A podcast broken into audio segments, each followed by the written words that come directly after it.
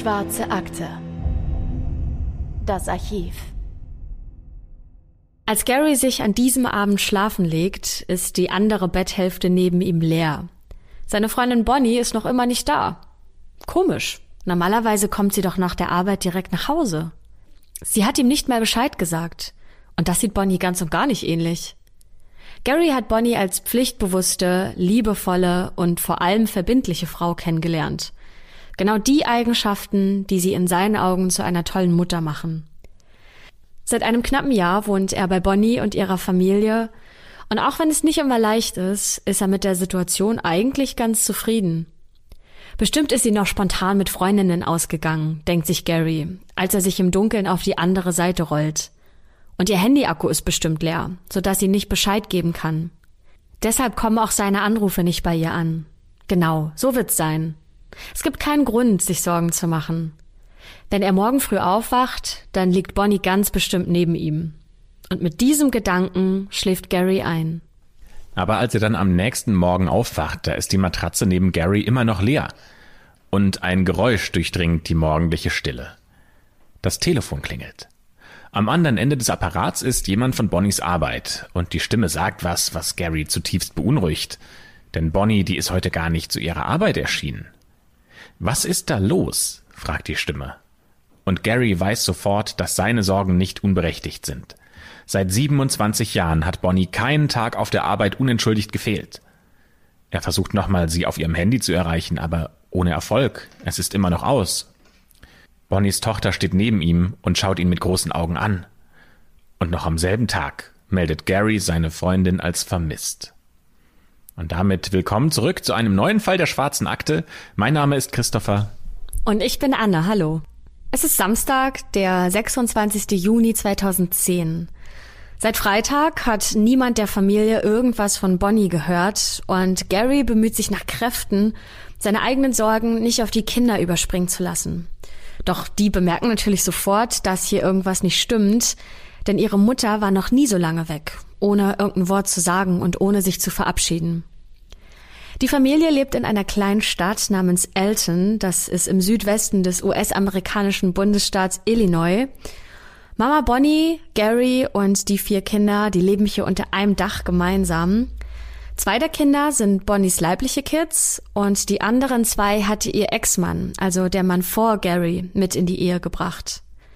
Nach dessen Tod hat Bonnie die beiden Kinder dann adoptiert und diese Konstellation, die ist nicht immer ganz leicht und es gibt auch durchaus Konflikte, besonders zwischen Bonnie und einer adoptierten Tochter namens Heather. Doch keiner dieser Konflikte ist unüblich zwischen einer Mutter und einer Tochter im Teenageralter. Die Familie ist zwar keine gewöhnliche, aber dafür im Großen und Ganzen eine sehr glückliche Familie. Bonnie ist das Zentrum der Familie, eine Art Kleber, die alles so gut es geht zusammenhält. Sie ist 48 Jahre alt, hat schulterlanges blondes Haar und grüne Augen. Sie strahlt Wärme und Fröhlichkeit aus, und das, obwohl sie schon verdammt schwere Zeiten durchgemacht hat. Sie musste nicht nur den Tod ihres Ehemanns verkraften, sondern auch eine Krebsdiagnose mit anschließender Behandlung über sich ergehen lassen. Bonnie ist eine Frau, die sich immer für andere stark macht, besonders für ihre Kinder. Und dazu hat sie noch einen sehr kräftezehrenden Job in der Altenpflege, der mit dem Schichtdienst und der vielen Verantwortung nicht nur körperlich, sondern ja auch geistig anstrengend ist. Und obwohl sie dieses so kraftraubende Leben hat, gibt sie in jeder Situation alles. Sie bemüht sich nach Kräften, ihre Kinder zu selbstständigen, liebevollen Erwachsenen heranzuziehen, und ihre Familie bewundert sie dafür. Wenn Bonnie jemanden liebt, dann tut sie alles, ohne Bedingungen dafür zu stellen. Sie schafft es, dass jeder sich in ihrer Gegenwart besonders fühlt. Sie hatte immer schon so eine Art Fable für andere Menschen und sie hat immer Spaß daran gehabt, zu helfen, wo sie nur kann. Also wenn wir das jetzt mal kurz auf den Punkt bringen wollen, ist Bonnie eine echte Powerfrau, nur jetzt ist sie verschwunden. Wenn bei der Polizei eine Vermisstenanzeige für einen erwachsenen Menschen aufgegeben wird, dann passiert in der Regel erstmal gar nichts. Denn viele Erwachsene, das zeigt die Erfahrung, die verschwinden freiwillig. Sie haben vielleicht keine Lust mehr auf ihr altes Leben und wollen einen klaren Cut, einen Neustart. Oder sie wollen einfach nur eine kurze Auszeit nehmen. Und darum wird die Polizei meist nicht sofort aktiv. Basierend auf einer Statistik des FBI für das Jahr 2019 werden täglich in den USA im Schnitt 1700 Menschen als vermisst gemeldet. In Deutschland sind es ein bisschen weniger, so 150 bis 300 Personen, so das Bundeskriminalamt. Und diese Zahlen, die klingen zunächst krasser, als sie wirklich sind. Denn die Hälfte aller vermissten Anzeigen, die klärt sich meistens binnen einer Woche und knapp 80 Prozent werden innerhalb eines Monats aufgeklärt. Nur rund drei Prozent aller vermissten Personen, die fehlen auch noch nach einem Jahr, beziehungsweise jegliche Spur nach ihnen. Denn ist ein erwachsener Mensch im Vollbesitz seiner geistigen Kräfte, so steht es ihm natürlich frei, seinen Aufenthaltsort auch frei zu bestimmen. Das heißt also, erst wenn eine Gefahrenlage besteht, wenn also davon auszugehen ist, dass eine akute Bedrohung für Leib und Leben besteht, dann leiten die Behörden eine Fahndung ein. Und dazu zählen mögliche Unfälle, Straftaten, Hilflosigkeit oder ein drohender Suizid. In Bonnys Fall nimmt die Polizei Garys Vermisstenanzeige aber zum Glück direkt ernst. Denn für Bonnie ist das absolut unüblich, dass sie ohne ein Wort zu sagen aus ihrem normalen Umfeld verschwindet und vor allem dann nicht, wenn ihre Kinder zu Hause sind, um die sie sich ja eigentlich kümmern muss. Außerdem hat sie bisher noch nie unentschuldigt auf der Arbeit gefehlt, und als dann noch ihr Auto auf dem Mitarbeiterparkplatz der alten Wohnanlage gefunden wird und das unverschlossen ist, da besteht kein Zweifel mehr. Bonnie muss gegen ihren Willen verschwunden sein. Denn unter normalen Umständen, da hätte sie ihr Auto niemals offen auf einem Parkplatz stehen lassen, denn das ist ihr wertvollster Besitz. Das heißt, mit einer hohen Wahrscheinlichkeit haben Bonnies Kollegen und Kolleginnen sie als letztes gesehen. Ja, genau. Und die Polizei wiederum kann schnell herausfinden, dass Bonnie mit einem unbekannten Mann auf dem Parkplatz gesprochen hat. Sie selbst saß dabei im Auto, das Fenster hatte sie heruntergekurbelt und es scheint ein freundliches Gespräch zwischen den beiden gewesen zu sein. Nach kurzer Zeit ist Bonnie dann aus ihrem Auto ausgestiegen und hat sich in das Auto des Mannes gesetzt, also ganz offensichtlich freiwillig. Und deshalb ist den Kollegen dabei jetzt auch nichts Seltsames aufgefallen. Denn sie sind davon ausgegangen, dass Bonnie diesen Mann kannte, sonst wäre sie ja nicht zu ihm ins Auto gestiegen. Sie schätzen diesen Mann auf Mitte 40 und beschreiben, dass er helle Haut hat ungefähr 1,75 groß ist und um die 80 Kilo schwer sein muss. Von der Statur her eher schlank. Er fährt einen silbernen Chevrolet Malibu und auch Bonnies Freunde und Familie, die sind sich sicher, dass Bonnie niemals gegen ihren Willen mit dem Mann mitgegangen wäre. Sie hätte sich nicht zwingen lassen, sondern sie hätte sich mit Händen und Füßen und ganz lautstark gewehrt. Aber noch kann sich die Polizei nicht zu 100 Prozent sicher sein, ob hier wirklich ein Verbrechen vorliegt. Deswegen stufen sie den Fall erstmal als Vermisstenfall ein. Doch die Hinweise auf fremdes Einwirken, die häufen sich. Denn als die Detectives bei Bonnies Bank nachfragen, da stellen sie fest, dass Bonnie an diesem Freitag, also den 25. Juni 2010, ihren Scheck von der Arbeit nicht eingelöst hat. Und normalerweise macht sie das immer direkt, wenn sie ihn bekommt. Außerdem findet die Spurensicherung fremde Fingerabdrücke an Bonnies Auto, insbesondere an der Fahrertür. Ihr Handy, das ist weiterhin ausgeschaltet. Das ist jetzt schon über 24 Stunden her, dass man die Mutter von vier Kindern zum letzten Mal gesehen hat. Und jetzt gibt es kein Lebenszeichen mehr von ihr. Also hier müssen jetzt dringend Antworten her. Ja, und genau danach suchen die Detectives auch jetzt. Und als erstes knüpfen sie sich hier Gary vor, also Bonnies Freund.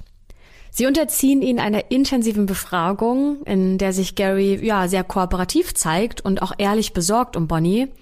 Und er erzählt, dass ihre Beziehung zwar nicht perfekt ist, aber kein Vorkommen, von dem er berichtet, macht ihn irgendwie verdächtig. Außerdem hat er auch ein Alibi, denn als Bonnie zuletzt gesehen wurde, da war Gary zu Hause, was Bonnies Tochter bestätigen kann. Gary willigt sogar ein, sich mit einem Lügendetektor befragen zu lassen und bei keiner einzigen Aussage scheint er den Ermittlern auch nur irgendwie verdächtig zu sein. Daher besteht kein Zweifel, Gary kommt als Täter nicht in Frage. Allerdings hat Gary einen ganz bestimmten Verdacht. Und dieser Verdacht wird auch von Bonnies Tochter bestätigt. Denn Bonnies Ex-Freund Chester könnte ihr möglicherweise etwas angetan haben. Zumindest trauen die beiden ihm das zu. Aber auch Chester zeigt sich bei der Polizei kooperativ und sagt, dass er und Bonnie schon seit Monaten gar keinen Kontakt mehr hätten und er nichts, also wirklich nichts mit dem Verschwinden zu tun hat. Tatsächlich hat auch Chester ein wasserdichtes Alibi. Der war zu dem Zeitpunkt, als das passiert ist, bei der Arbeit. Seine Kollegen und seine Arbeitgeber, die können das sogar bestätigen. Und dazu passen die Fingerabdrücke, die man an der Fahrertür gefunden hat, nicht zu ihm. Das heißt, Chester steht auch auf keinen Fall unter Verdacht. Ja, und weitere Verdächtige gibt es aber erstmal nicht. Und die Ermittlungen laufen jetzt Gefahr, ins Stocken zu geraten. Denn es gibt keine Spur, wer dieser Mann vom Parkplatz gewesen sein könnte. Und auch sein Auto wurde nicht gefunden. Und dann verschärft sich die Situation. Denn es wird klar, dass nicht nur Bonnie, sondern auch Heather, ihre 17 Jahre alte Stieftochter, verschwunden ist. Heather, mit der sich Bonnie auch häufiger mal gestritten hat, weil Mutter und Teenager-Tochter unterschiedliche Vorstellungen davon hatten, wie die Dinge zu Hause nun mal abzulaufen haben. Denn Heather mag keine Regeln und sie kann es überhaupt nicht leiden, wenn man ihr sagt, was sie zu tun hat. Sie will auch nicht im Haushalt helfen und dass ihre Stiefmutter aber versucht, ihrer Tochter Selbstständigkeit beizubringen, das gefällt der Teenagerin nicht. Also läuft Heather von zu Hause weg und das sogar schon einige Tage bevor Bonnie verschwindet. An der Stelle haben wir uns jetzt auch gefragt, wieso das dann erst so spät aufgefallen ist, dass die Tochter weggelaufen ist. Aber anscheinend wollte Bonnie Heather einfach ein wenig Freiraum geben und abwarten, beziehungsweise hat sie gedacht, dass sich Heather schon wieder beruhigt und dann auch zurückkommen wird. Aber eine andere, eine offensichtlichere Frage, die steht jetzt im Raum, nämlich, ob diese beiden Vorkommnisse, diese beiden Fälle irgendwie zusammenhängen können. Dieser Möglichkeit muss die Polizei natürlich jetzt nachgehen und setzt alles daran, Heller zu finden. Das ist aber gar nicht so leicht, zumindest bis zu dem Zeitpunkt, als Heather sich entscheidet, sich finden zu lassen. Eine Woche nach dem Verschwinden ihrer Stiefmutter meldet sich nämlich das Mädchen in einer öffentlichen Bibliothek und sagt, dass sie von der Polizei gesucht wird. Könnte Heather möglicherweise in Bonnies Verschwinden involviert sein? Könnte ihre Abneigung gegen ihre Stiefmutter sie dazu verleitet haben, etwas Schreckliches zu tun?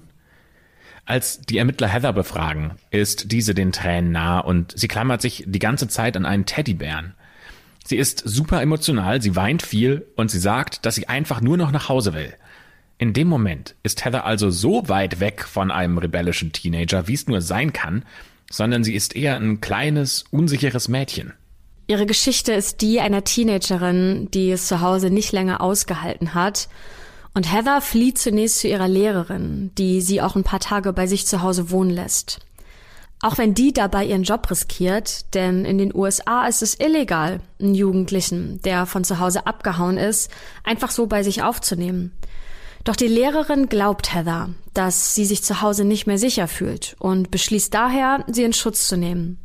Heather selbst ist natürlich aber auch klar, dass sie dort nicht lange bleiben kann und daher sucht sie als nächstes Zuflucht bei einem Paar, das sie in der Kirche kennengelernt hat. Dieses Paar heißt Roger und Monica und Roger hat von Heathers Situation erfahren und ihr dann freundlicherweise eine Unterkunft angeboten. Auch wenn den Ermittlern Heather wie ein ganz normaler Teenager erscheint, so müssen sie sich dennoch die Frage stellen, ob an ihren Anschuldigungen gegen die Mutter vielleicht doch irgendwas dran ist. Also ist Bonnie vielleicht gar nicht die Vorzeigemutter, die sie hier zu sein scheint? Oder gibt es noch ganz andere Probleme innerhalb der Familie, von denen kein Außenstehender irgendwas ahnt? Die Detectives beschließen, zu dieser Familie zu fahren, bei der Heather untergekommen ist, und da einmal nachzuhorchen, ob die vielleicht irgendwas wissen.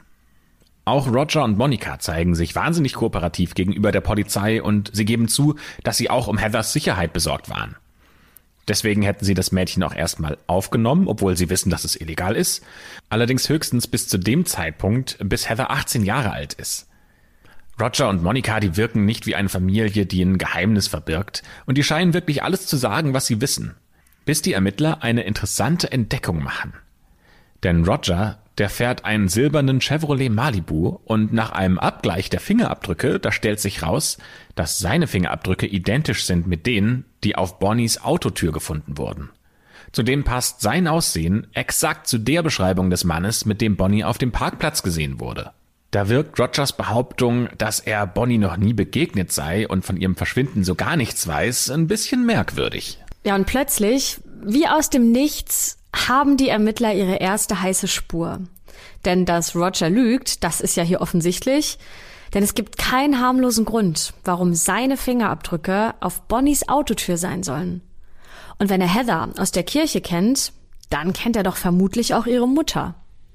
Die Detectives jedenfalls haben jetzt genug Informationen, um einen Durchsuchungsbeschluss für Rogers Anwesen genehmigen zu lassen, 24 Hektar ist es ungefähr groß, sodass die Durchsuchung auch etwas Zeit in Anspruch nimmt. Und diese ganze Aktion, die wird riesig aufgefahren, mit spezieller Ausrüstung sogar und mit Spürhunden. Doch abgesehen von 30 Waffen und 200 Schuss Munition finden die Ermittler nichts, was sie als Beweis gegen Roger verwenden können. Und der Besitz von Waffen, das wissen wir ja alle, ist in den USA tatsächlich erlaubt. Und trotzdem nehmen die Ermittler zur Sicherheit alle Waffen mit, denn wer weiß, vielleicht ist da ja doch die mögliche Tatwaffe unter ihnen. Die Indizien reichen in diesem Moment nicht, um Roger zu verhaften oder anzuklagen. Und neben ihm, da gibt es ja auch noch keine weiteren Verdächtigen. Die einzige Person, die tatsächlich ein Motiv hätte, das ist immer noch nur Heather. Doch auch sie hat ein Alibi, denn zu der Zeit, als ihre Stiefmutter verschwunden ist, da befand sie sich mit Roger und Monika zu Besuch bei Monikas Eltern. Ja, und Bonnie, die bleibt verschwunden. Und das Ganze acht lange Jahre, in denen die Familie nichts von ihr hört. Niemand kann ihnen Antworten auf all die Fragen geben. Sollen sie jetzt Abschied von Bonnie nehmen oder sollen sie doch noch weiter hoffen? Was ist mit Bonnie passiert und wo ist sie? Werbung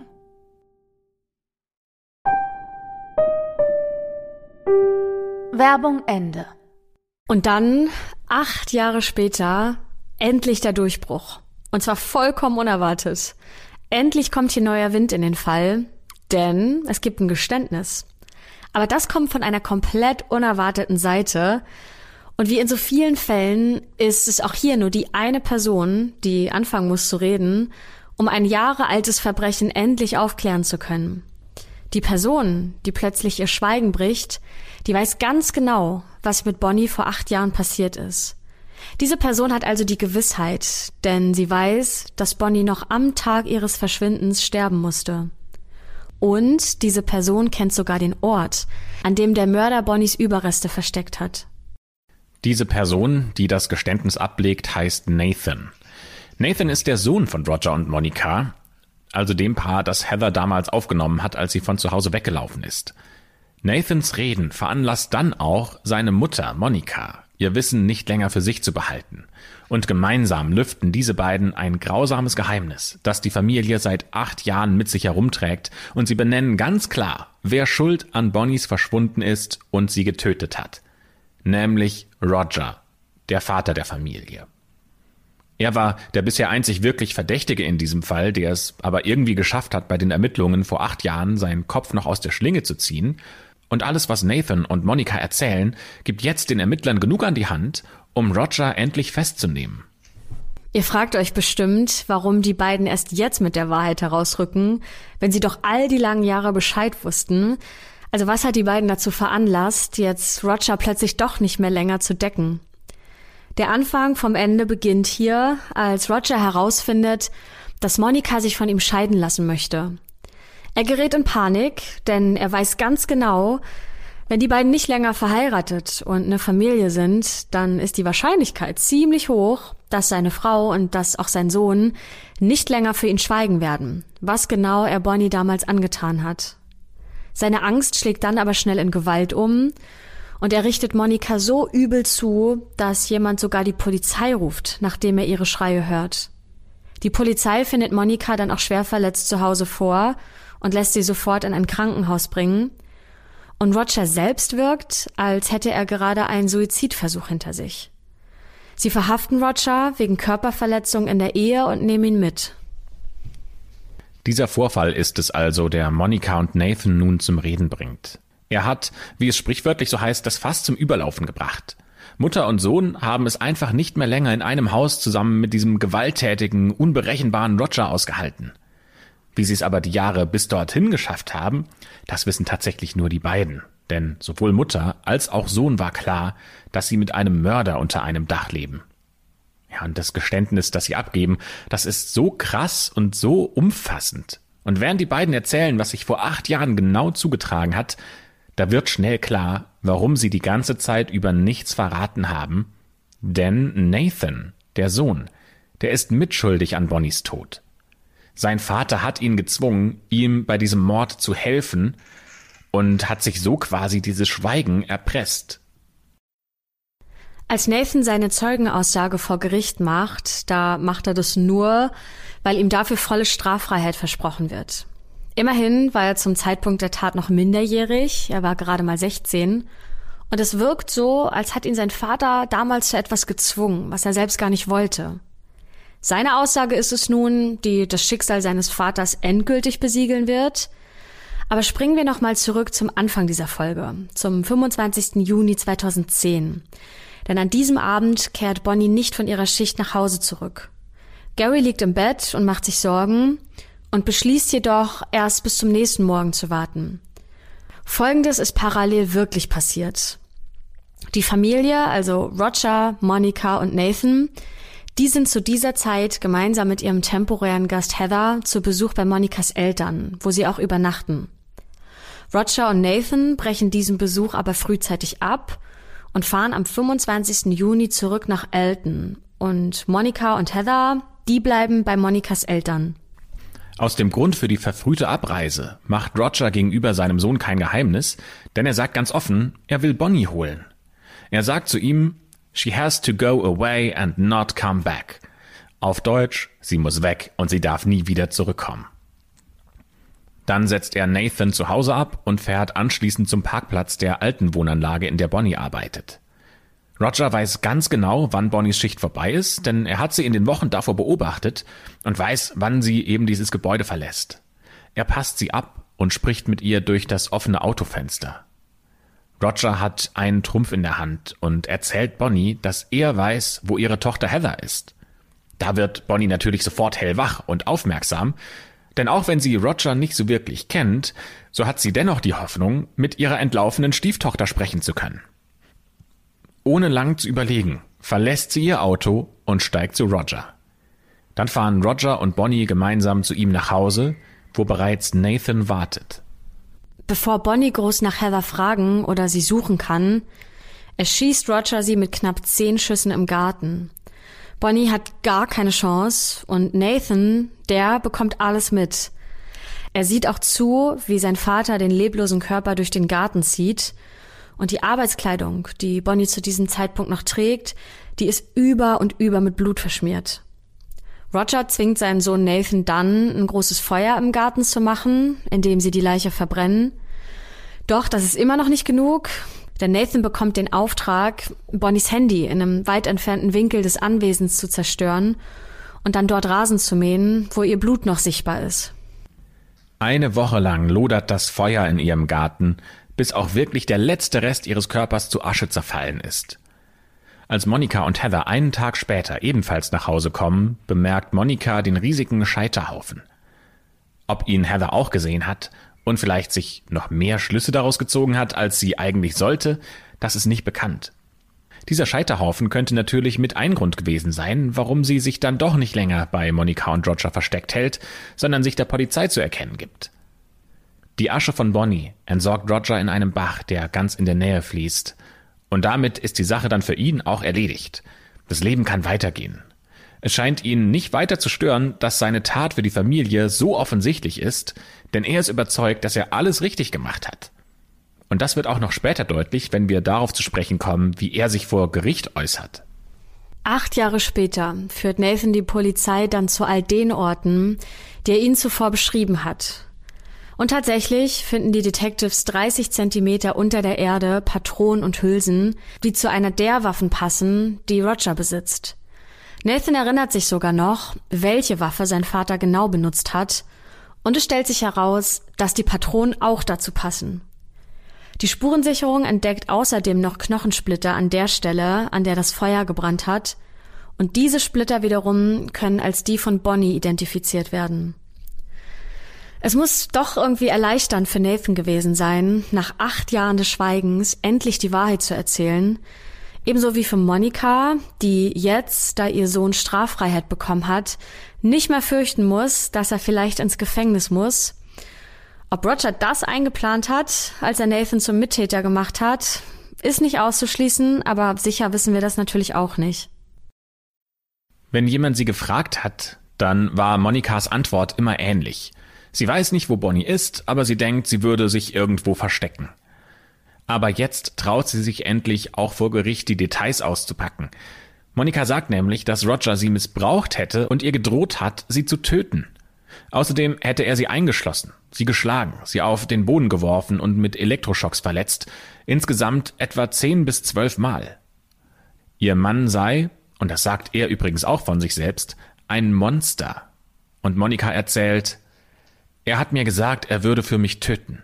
Er hat mir gesagt, er sei ein Monster. Er hat gesagt, dass er bisher immer seine Wut kontrollieren konnte, aber jetzt nicht mehr.